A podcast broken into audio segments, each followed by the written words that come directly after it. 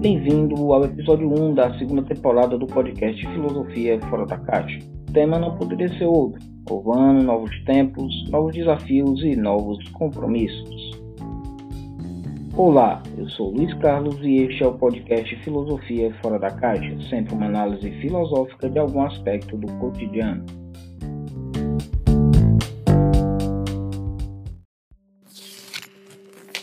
É muito comum, na reta final de um ano ou no início de outro, como estamos agora, listar uma série de metas para o ano que se inicia. As chamadas promessas de ano novo. Compromissos como esse ano eu vou ser fitness, vou escrever um livro, vou passar em um concurso público, dentre muitas outras. Muitas pessoas, inclusive, deixam essas promessas apenas no campo das promessas mesmo. Mas o que a filosofia tem a ver com isso? Adivinha só como começou a filosofia? A história da filosofia, em sua origem, parte de um incômodo, assim como as promessas que fazemos no início de um ano novo.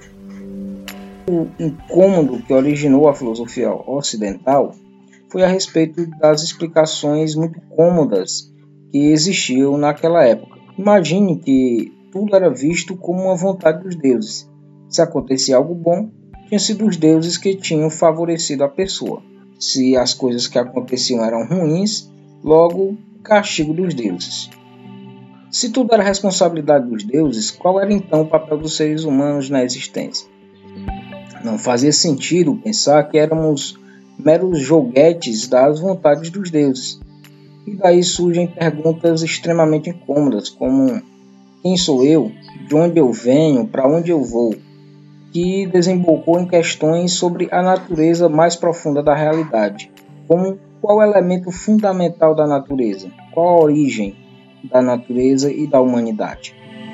Nesse momento, a filosofia tinha uma maior preocupação com a origem da natureza, razão pela qual os primeiros filósofos levaram a alcunha de fisicóis, algo como filósofos da natureza, sua busca era a respeito da necessidade de compreender os fundamentos da existência para além da explicação mística da realidade. Nessa busca por um elemento primordial da existência, Tales de Mileto indicava que a água era esse princípio, uma vez que está presente em todos os seres da natureza, haja vista a sua grande capacidade de se apresentar em diferentes estados, como sólido, líquido e gasoso. Já Anaximandro definiu este elemento comum a todos os seres como sendo o apeiron, ou algo indeterminado, infinito, que era capaz de se adaptar a todos os seres. Já Anaximenes afirmava que o ar era a substância básica de todas as coisas. Parmênides defendia que nada surge do nada, ou seja, a natureza apenas se transforma ante nossa percepção. Contudo, nada pode vir a ser originado do nada. O mais conhecido nesse ponto talvez seja Heráclito, que defendia que a natureza se transforma de maneira contínua, ficando notabilizado pela frase: Não se pode tomar banho no mesmo rio duas vezes. Mas o que isso tem a ver com os projetos e promessas que nós fazemos no início dos anos? Comecemos pela sua origem. As promessas, assim como as perguntas que originaram a filosofia, têm uma origem comum: o incômodo com a situação atual em que nos encontramos ou ainda o olhar sobre a pergunta de onde eu vim e aonde quero chegar. Essas perguntas são definidoras da forma como fazemos nossas promessas. Entretanto, podemos aprofundar em sua análise para além das promessas em si. Toda promessa em si já é um bom começo, mas não suficiente. Para isso, gostaria de desafiar você a fazer as seguintes perguntas para refletir sobre as promessas que fez no final do ano de 2020 e nesse início de 2021. Quando quero ter realizadas essas promessas que eu defini? Que passos precisam ser dados para realizar os meus objetivos? O que vou fazer a partir do primeiro dia do ano para ter realizado no prazo prometido e nos dias e semanas seguintes? O que eu preciso fazer? Como é que eu vou me sentir ao ter realizado?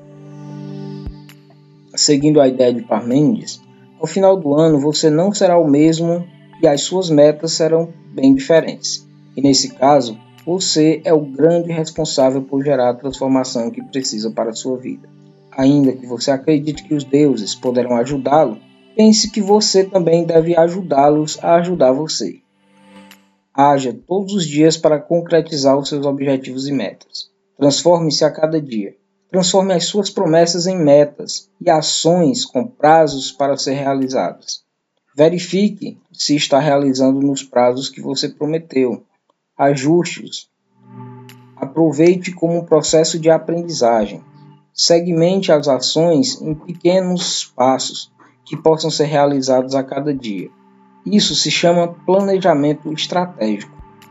Podemos dizer que esta é uma nova forma de criação da natureza em nossos tempos. Seja criador de si mesmo. Este foi o primeiro episódio da segunda temporada do podcast Filosofia Fora da Caixa. Você pode ficar por dentro das novidades nos principais agregadores de podcast em Anchor.fm, Google Podcasts e Spotify. É só buscar por Filosofia Fora da Caixa e seguir o canal. Você pode também enviar mensagens de áudio em Anchor.fm para participar do próximo episódio, ou ainda interagir com perguntas e sugestões de temática por meio de nossas redes sociais. Muito obrigado.